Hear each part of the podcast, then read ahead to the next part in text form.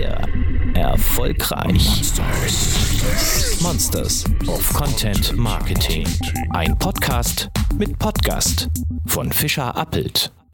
Willkommen, liebe Leute. Mein Name ist Dirk Benninghoff. Ich bin Chefredakteur von Fischer Appelt äh, und moderiere seit einigen Jahren unseren äh, Podcast Monsters of Content Marketing der heute und morgen live äh, aus vom Kommunikationskongress 2021 in Berlin gesendet wird. Äh, die dritte Ausgabe hier, der dritte Live-Talk des Donnerstages. Viel wichtiger ist aber der Mensch, der mir gegenüber sitzt. Alexander Leinhaus von Vodafone Deutschland. Hallo. Hallo, grüß dich, Dirk. Grüß dich, Alex. Wir wollen heute darüber reden, wie Kommunikation, Digitalisierung in Deutschland vorantreiben kann. Das soll ja so schlecht stehen hierzulande um die Digitalisierung. Hört man aller Orten vom Wahlkampf wieder ganz extrem. Digitalisierung ist das neue Bildung, hat man den Eindruck, ja. Dass Deutschland bei der Digitalisierung rückständig sei, kann man kaum noch lesen. 5G äh, soll den Standort jetzt nach vorne bringen. Äh, sieht sie ja bisweilen absurden Verschwörungstheorien äh, ausgesetzt. Wie sorge ich durch die richtigen Stories ähm, und die richtigen Kanäle und die richtige Herangehensweise für einen äh, Digitalisierungsboost am Standort Deutschland. Kann Kommunikation das überhaupt leisten? So etwas, so eine große Aufgabe. Darüber will ich mit Alexander Leinhaus sprechen. Er ist Director Corporate Communications bei Vodafone in Deutschland. Wie gesagt, herzlich willkommen, Alex, nochmal. Und natürlich, wie für alle Gäste hier, einen donnernden Applaus. Bitte schön.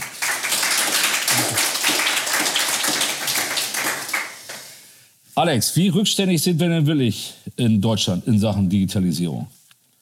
Hinter Albanien liest man, hört man.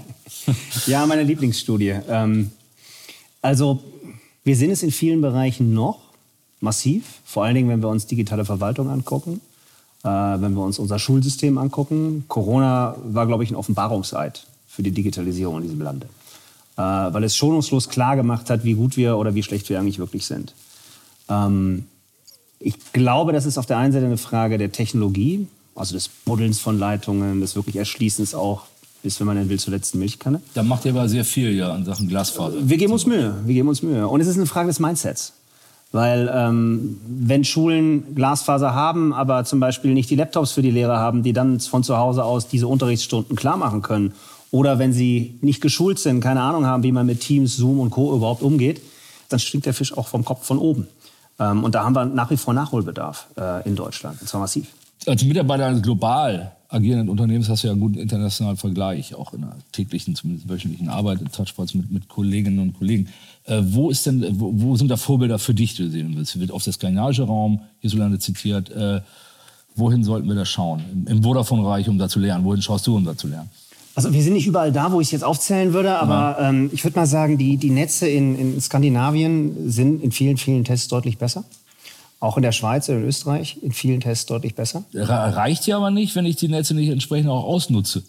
Ne? Also ja, ja, ja, ja, klar. Aber woran liegt es, dass die besser sind? Ähm, zum einen hast du hier in Deutschland äh, ein Regime, dass wir alle paar Jahre eine Auktion haben. Da werden Mobilfunkfrequenzen versteigert. Frequenzen, das seht ihr nicht, aber das ist so die Luft zum Atmen für uns Mobilfunker. Damit können wir überhaupt ein Netz machen. Mhm. Und äh, im Normalfall sollst du sagen als deutscher Staat, hier bitte nimm, mach, aber der deutsche Staat möchte daran verdienen. Also stopft der deutsche Staat seit der UMTS-Auktion, der stopft Haushaltslöcher statt Funklöcher, weil er auf Gewinnmaximierung aus ist. Und Deutschland hat seit 2000 70 Milliarden Euro verdient. Und diese 70 Milliarden Euro fehlen natürlich der Branche, um mehr Funkmasten zu bauen. Das ist in den letzten Jahren passiert. Äh, Skandinavien und Österreich und Co. haben entweder irgendwie viel günstigere Auktionsmechanismen oder geben zum Teil die Dinge sogar für lau aus. Sollte man sich mal überlegen, ob man das nicht vielleicht ändert. Ähm, aber repräsentiert da die Verwaltung, die Politik letztendlich nicht, nicht den Mindset der Bevölkerung? Hemmen uns so Ängste und Sorgen wie Datenschutz, was ein Riesenthema hierzulande weiterhin ist, obwohl Mark Zuckerberg schon vor Jahren geschrieben hat, gesagt hat, äh, Privatsphäre ist was von gestern. Ist das nicht auch ein Gefühl, das die Bevölkerung insgesamt trägt, woraufhin die Politik nur reagiert und Verwaltung? Das kommt ja nicht von ungefähr, dass wir da rückständig sind auf dem Gebiet. Haben wir also weniger, sind wir weniger experimentierfreudig, haben wir mehr Ängste, sind wir furchtvoller als andere Nationen im Umgang mit Digitalisierung und Internet? Ich glaube ja. Ähm, wenn ich mit Kollegen aus der Group in England spreche und die irgendwelche Projekte haben, die vielleicht den Datenschutz angehen, dann sagen wir, fangen in Deutschland damit an, weil wir wissen, ihr seid das sensitivste Country, das wir überhaupt haben. Und wenn es in Deutschland durchgeht, positiv, ja, dann geht es eigentlich im Rest der Welt durch. Es ist auf der einen Seite total okay, dieses hohe Gut Datenschutz so zu betreiben, wie wir das tun. Ähm, wir sollten uns aber immer fragen, ob uns da nicht ein bisschen selber im Weg stehen. Ja, ähm, es gibt auch einen komischen Mindset bei vielen Deutschen, wie ich finde. Na Google oder Facebook oder Apple gebe ich meine Daten, weil ich irgendwas dafür kriege. Mhm. Auf der anderen Seite äh, bin ich dann wieder wahnsinnig sensitiv, wenn irgendwo anders jemand vielleicht meine Daten haben möchte. Wir wollen die gar nicht unbedingt haben, aber wir unterliegen dem europäischen und deutschen Datenschutz. Äh, die Daten bleiben hier. Bei Google, Facebook und Apple klickt man einmal auf die AGBs und wer weiß, wo sie sind. Das ist ein bisschen eine Schwierigkeit, mit der wir irgendwie definitiv zu kämpfen haben. Wenn wir uns jetzt das Schulsystem zum Beispiel angucken, äh, auch da äh, war vor einem Jahr meine Tochter ins Gymnasium gekommen. Ja. Ähm, Teams, ja, weiß ich nicht. Die Daten wandern ja nach Amerika, sollten wir nicht nutzen. Ja, was willst du denn dann machen? Ja. Also irgendwie müssen wir ja. immer wieder einen Trade-off zwischen Nutzen ja. und guten Datenschutz hinkriegen.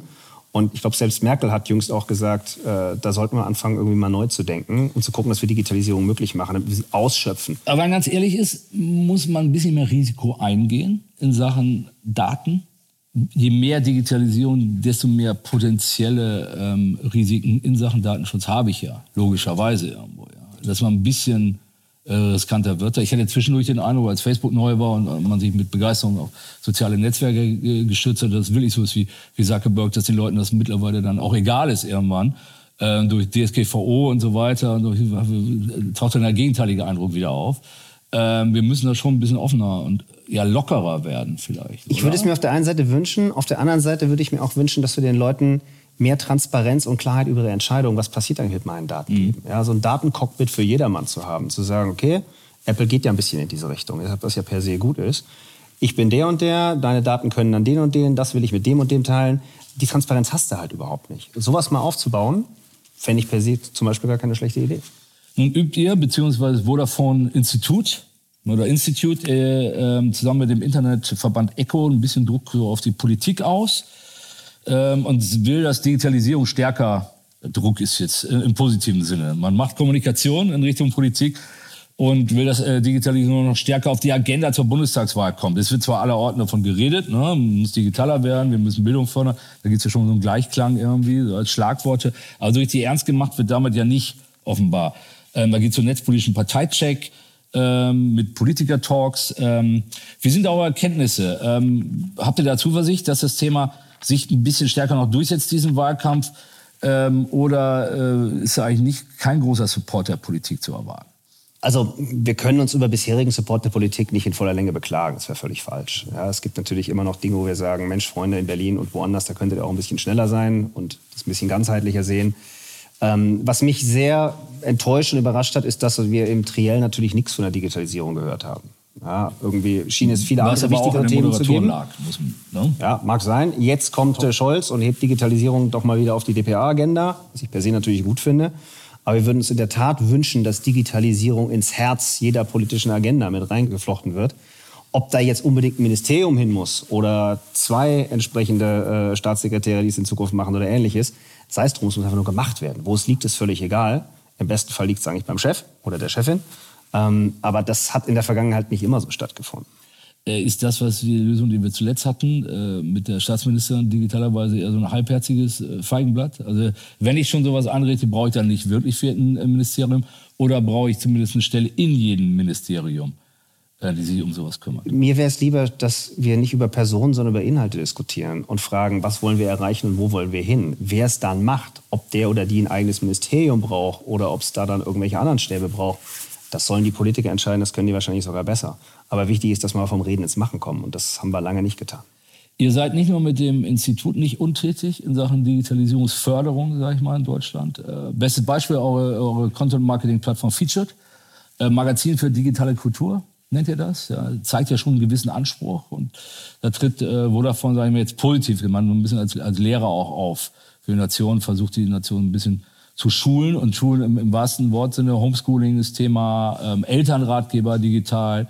Ähm, Thema. Ist das ein bisschen Anspruch, dass ihr auch digitale Bildung für die, für die Leute betreibt, um eben auch diese Rahmenbedingungen darüber zu verbessern? Genau das ist es. Also es ist der Versuch, den Menschen mit auf der einen Seite Visionen für die Zukunft, aber auch Ideen, knackigen Cases zu zeigen, was man eigentlich mit Digitalisierung alles machen kann. Mhm. Viele von uns wissen es, sie haben ihr Handy in der Hand, viele Dinge sind irgendwo selbstverständlich geworden. Aber ich sage mal, die Vergesellschaftung der Digitalisierung ist irgendwie eine Aufgabe, die wir uns seit mehreren Jahren ins Pflichtenheft geschrieben haben. Ich habe vorhin im Vorgespräch gesagt, als ich ankam, haben wir über Tarife und Produkte oder Ja. Handys geredet. Ja? Das Handy, das kommt von Apple. Das kommt jetzt nicht von Vodafone. Also warum rede ich drüber?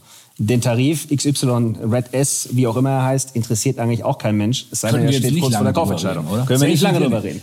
Und du siehst uns nicht, du hörst uns nicht, du merkst uns nur, wenn wir ausfallen und dann ärgern wir dich. Was können wir nehmen an Themen, über die wir sprechen können, um genau dieses Thema Digitalisierung besser zu besetzen, als es sind Strahlen in der Luft und es sind Kabel im Boden. Und das ist so ein bisschen unser Anspruch. Ja, auf der einen Seite, was können wir auf die politischen Agenten heben und sagen, was braucht es für dieses Land, damit die Dinge besser laufen?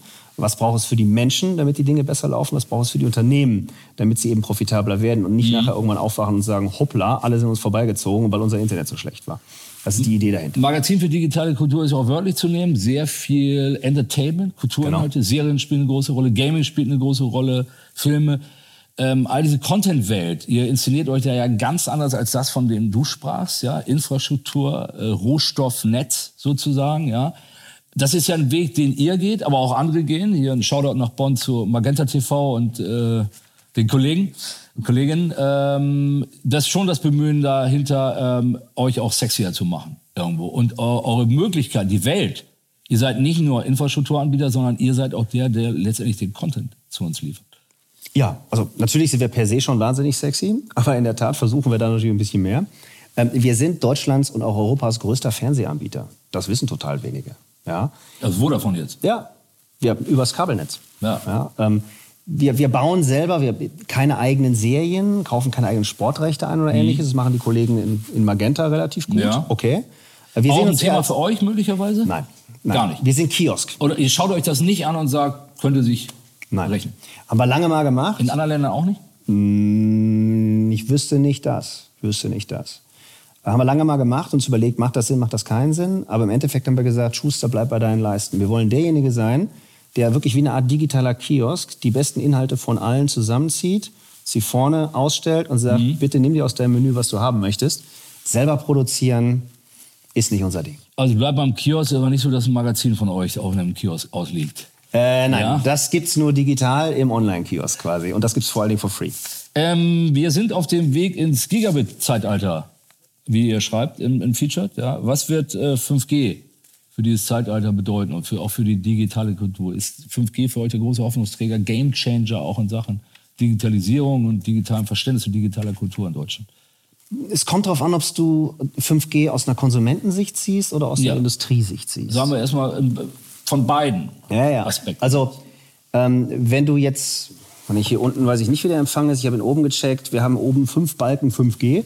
Alles super, alles toll. Vor ein paar Jahren war das eben noch nicht so, weil es noch nicht da war. Es bringt für dich auf deinem Handy im täglichen Betrieb erstmal relativ wenig. Weil es ist jetzt schneller, ja. Ähm, aber das ist es dann erstmal auch. Aber das ist relativ normal. Immer dann, wenn neue Netze ins Land wandern, sei das 3G, 4G oder ähnliches, ist erstmal das Netz da. Und dann kommt erstmal nichts. Wir bauen erstmal quasi fast ein leeres Netz, auf dem kaum Innovationen oder Anwendungen passieren. Wir haben aber erlebt, Infrastruktur ist die Mutter von Innovation. Wäre 3G nicht ins Land gekommen und damit Daten oder dann 4G, dann hätten wir heute kein Netflix. Wir hätten heute kein Facebook oder wen auch immer. Ja? Wir erleben das immer erst, wenn ein neues Netz ins Land gezogen ist, darauf findige Geister kommen und ihre Innovationen draufbauen. Und damit die Welt ein Stückchen besser machen. Oder Also neue gibt- Geschäftsmodelle ermöglichen. Was könnten denn für Innovationen kommen? Es gibt doch möglicherweise Erwartungen auch in dem Ja, Konsumentenbereich. natürlich, natürlich. Also wie gesagt, im Konsumentenbereich statt jetzt kein Gamechanger. Du bist ein bisschen schneller, merkst es aber kaum, wenn wir ehrlich sind. Aber wenn wir an das Thema ähm, Virtual Reality, Augmented Reality denken, ähm, dann wirst du sehr, sehr viel Veränderungen sehen in den nächsten Jahren, weil das eröffnet genau diese Zukunftsmärkte. Absolut. Weil viel mehr Datenpunkte möglich sind zu erreichen über 5G und, und diese Technologien. Wenn du ins Thema EBU, also Business gehst, dann ist das heute schon ein Gamechanger, der für viele Unternehmen direkt vor der Tür steht. Ja, ähm, du hast keine Roboter mehr, die an Kabeln hängen, die müssen auch nicht mehr im Wi-Fi hängen, das viel mehr Datenpakete verliert, äh, sondern die Roboter sind komplett gesichert. Sie laufen viel, viel schneller und viel, viel besser als bisher. Nicht umsonst laufen wir gerade durchs Land und reden momentan mit über 300 Unternehmen, ähm, die total heiß drauf sind, das auch in die Produktion oder Entwicklung zu überführen. Vor, am Montag war ich bei Porsche in Weissach.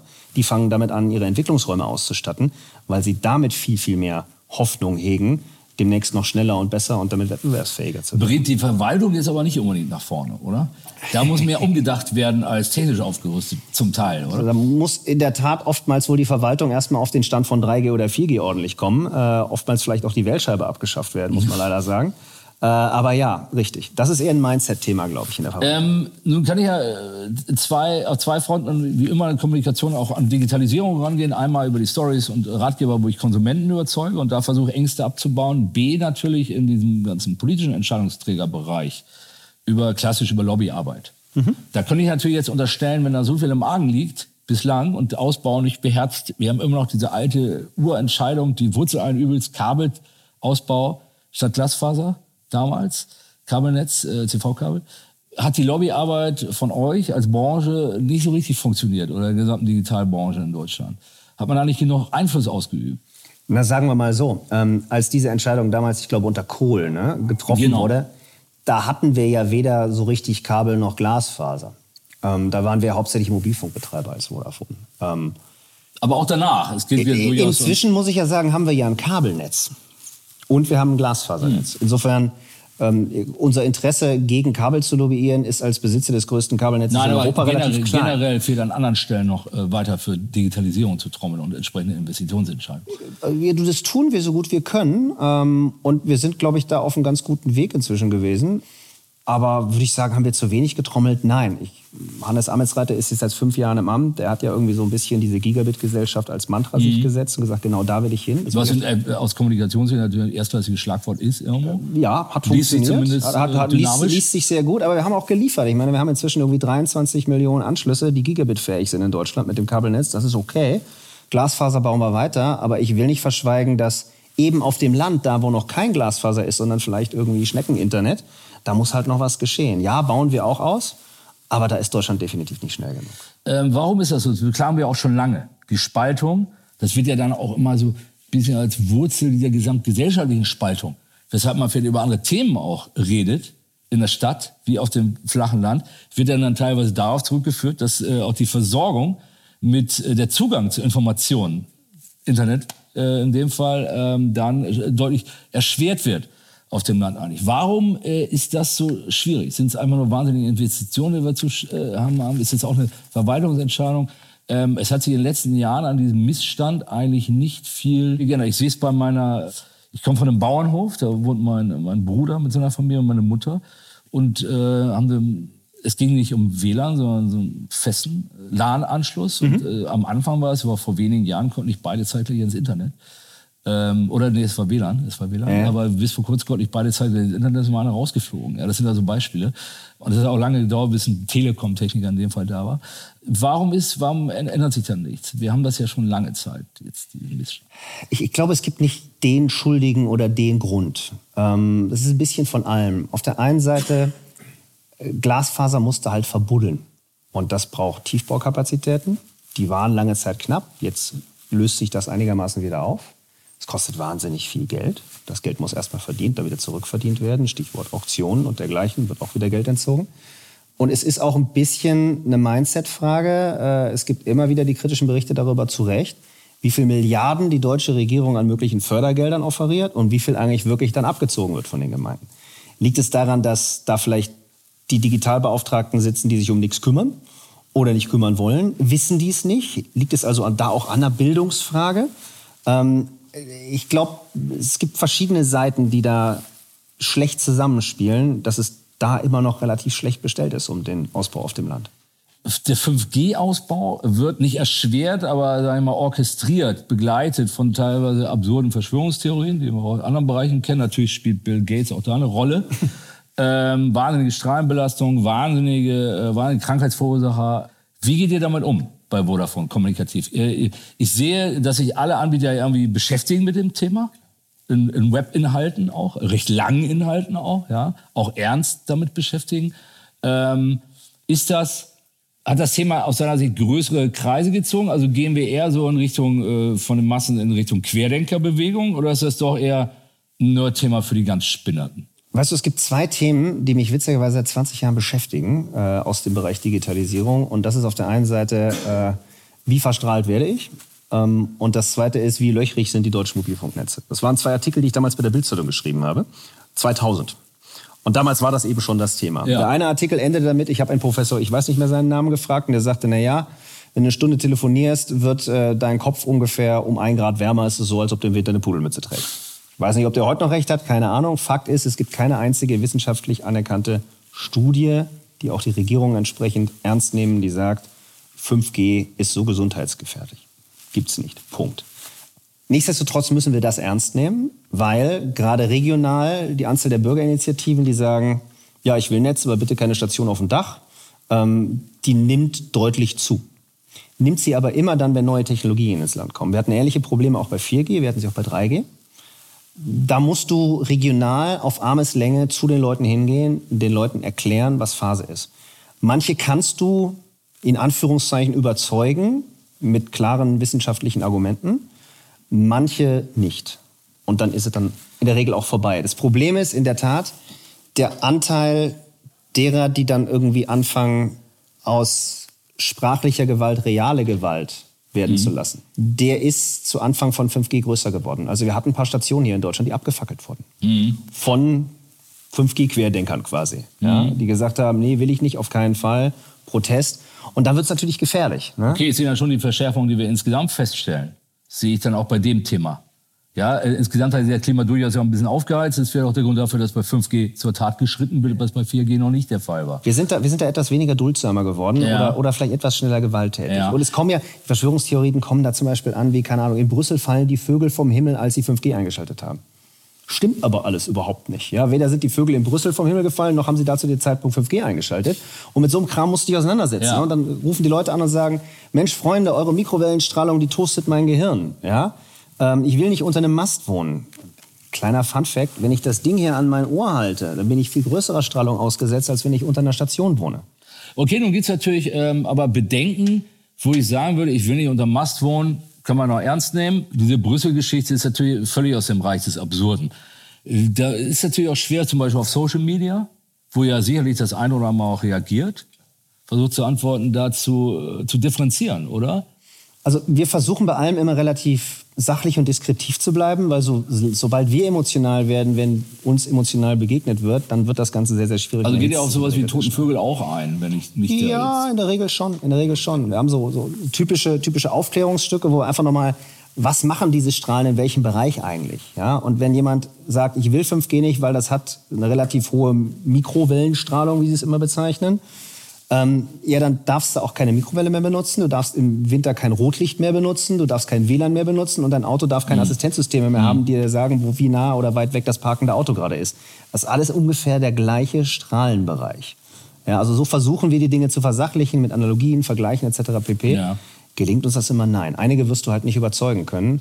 Den Rest kannst du zumindest versuchen, einigermaßen äh, zu informieren. Du versuchst ja 5G, was ich äh, sehr bemerkenswert finde, mit sehr spannenden, äh, emotionalen Geschichten im Netz in Szene zu setzen und auch erlebbarer zu machen. Einfach der, äh, der 5G Speedstand mhm. von Vodafone. Erzähl doch mal, was dahinter steckt. Also wir standen vor dieser Situation, dass wir diese riesen Funklochdebatte mit Albanien hatten. Wir standen vor der Situation, dass die Auktion ewig nicht losging und irgendwie halb Deutschland sagte, euer 4G-Netz ist schlecht, mit 5G kommt er wieder nicht in Quark, wir alle verpennen die Digitalisierung. Und die Imagewerte waren wirklich im Keller. Und wir haben dann irgendwann gesagt, okay, Auktion hat 6,6 Milliarden gekostet für alle, ist jetzt irgendwie doof, munter putzen, weitermachen. Was können wir tun, um jetzt 5G positiv aufzuladen und dem Land irgendwie so eine Aufbruchsstimmung zu verpassen? damit wir eben nicht die Auktions- und Digitalisierungsverlierer auf dem Thema sind, sondern wo wir zeigen, es dreht sich was, wir tun was. Mhm. Und wir haben als erstes gleich nach der Auktion vorbereitet, dass wir den ersten 5G-Call in Deutschland machen und sagen, wir sind die Ersten, wir fangen jetzt damit an. Und der war eigentlich vorbereitet mit jemand relativ hohem aus der Politik, mhm liefen irgendwie zu dem Ding dahin und irgendwie plötzlich kriegt äh, mein Chef einen Anruf, sagt, oh, ich kann leider doch nicht. Ähm, Rückzieher gemacht, dann haben wir den einfach schnell mit unserem CFO gemacht, den ersten 5G-Call hingelegt. Aber wir hatten auch in der Planung, wir müssen das weitertreiben, müssen jetzt schnell Dinge bauen, die hintereinander wirklich funktionieren. Mhm.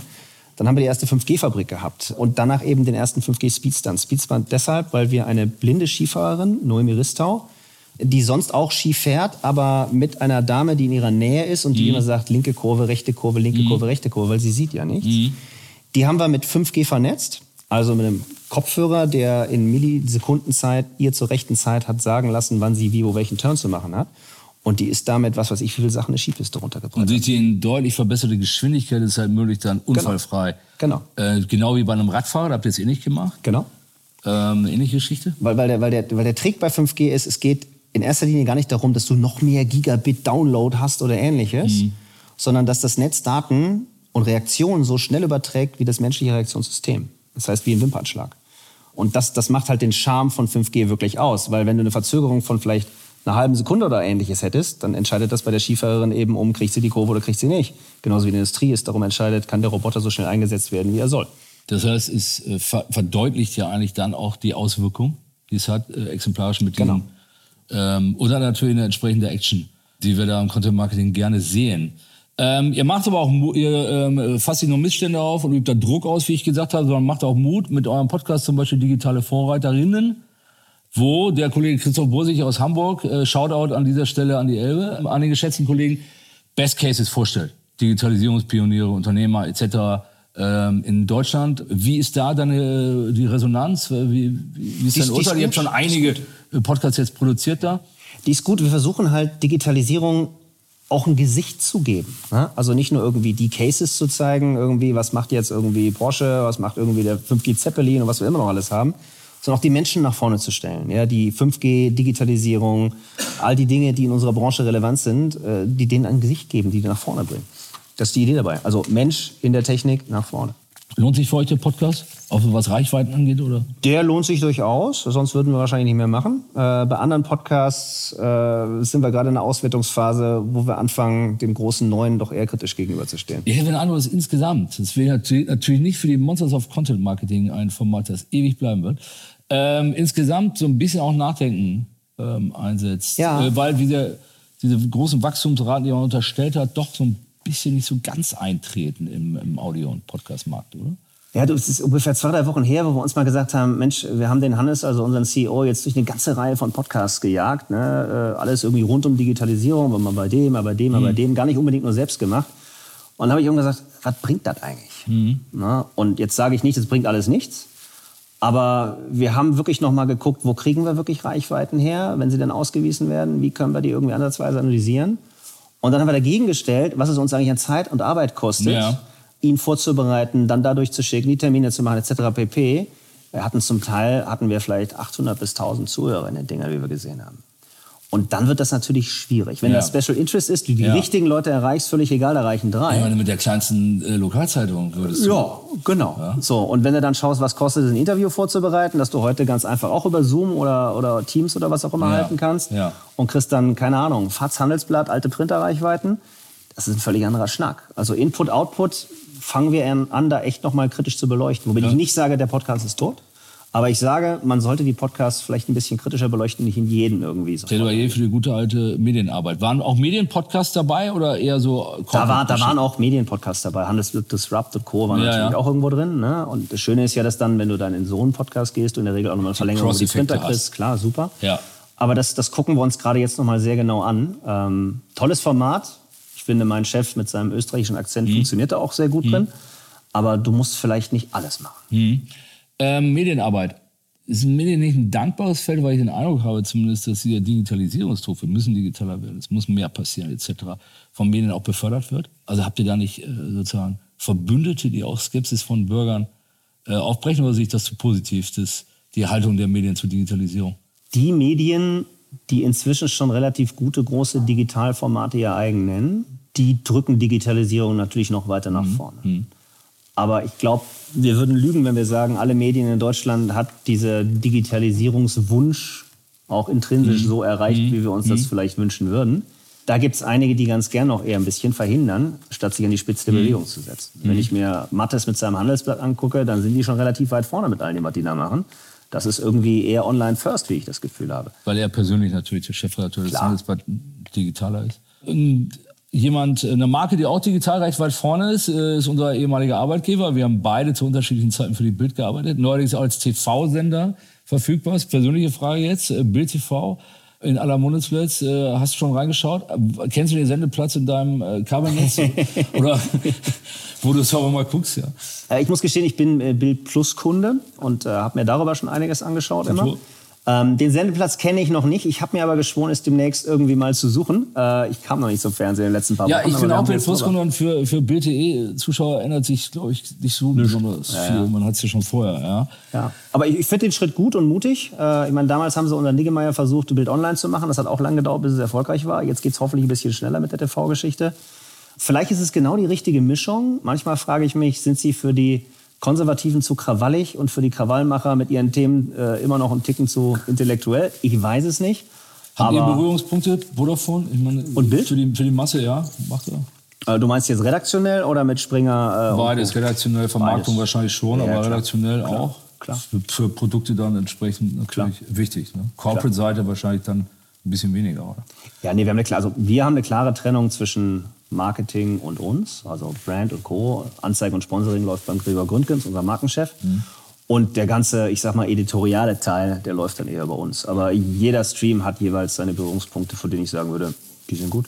Abschluss noch eine Frage, was mich persönlich sehr ähm, nerven würde an deinem Job. Ähm, man postet die kreativsten, tollsten Stories und am Ende wird doch nur äh, in den Kommentaren über die Netzqualität gesprochen. Nervt das nicht manchmal? Ist jetzt nicht das Community Management äh, nicht Pain in the Ass eines Vodafone, eines Commodity-Kommunikators, der nochmal seid? Sagen wir es so, es ist manchmal ein wenig ernüchternd. Vor allem damals, als wir einen Twitter-Kanal für alles hatten. Oh. Ja, wo wir dann sagen, Mensch, hier, super neuer Tarif. Damals haben wir noch über Tarife gesprochen. Ja. Und dann hieß es, mach erst mal mein Netz richtig. Ja, und das kam halt hundertfach. Wir haben dann gesagt, okay, wie können wir diejenigen, die eigentlich guten Grund haben, mit Service bedient zu werden, da rausholen? Ähm, dann haben wir eigene Servicekanäle geschaffen, nach dem Motto, dort wirst du geholfen. Oder Kollegen vom Service kommen und holen sie dann entsprechend Ja. ab. Aber es gibt sie immer noch. Äh, Du kannst es im Endeffekt keinem recht machen. Wenn du in den Wald hineinrufst, werden wieder andere rausrufen. Das ist okay. Ich glaube, ein bisschen dickes Fell brauchst du. Aber du brauchst eben auch die Kollegen, die sich dann um die wirklichen Belange der, der, der Kollegen kümmern, die dann irgendwie wirklich ein Serviceproblem haben. Das versuchen wir zu balancieren. Aber ein Community Management, sage ich zumindest meinen Leuten, wo wir über jedes Stöckchen springen, dass es hingehalten wird, ähm, Schwierig. das wollen und können wir gar nicht leisten. Erst recht nicht, wenn die Kollegen sich dann öfters mal im Ton vergreifen. Das, das kann und wird niemals unsere Aufgabe sein. Das liegt bei den Servicekollegen. Den Rest müssen wir halt abkönnen. Gibt auch Leute, die uns in der Tat dann noch mal ganz gut finden und dafür sind wir mal dankbar. Alles klar. Alex, dann vielen Dank bis hierhin. Dankeschön.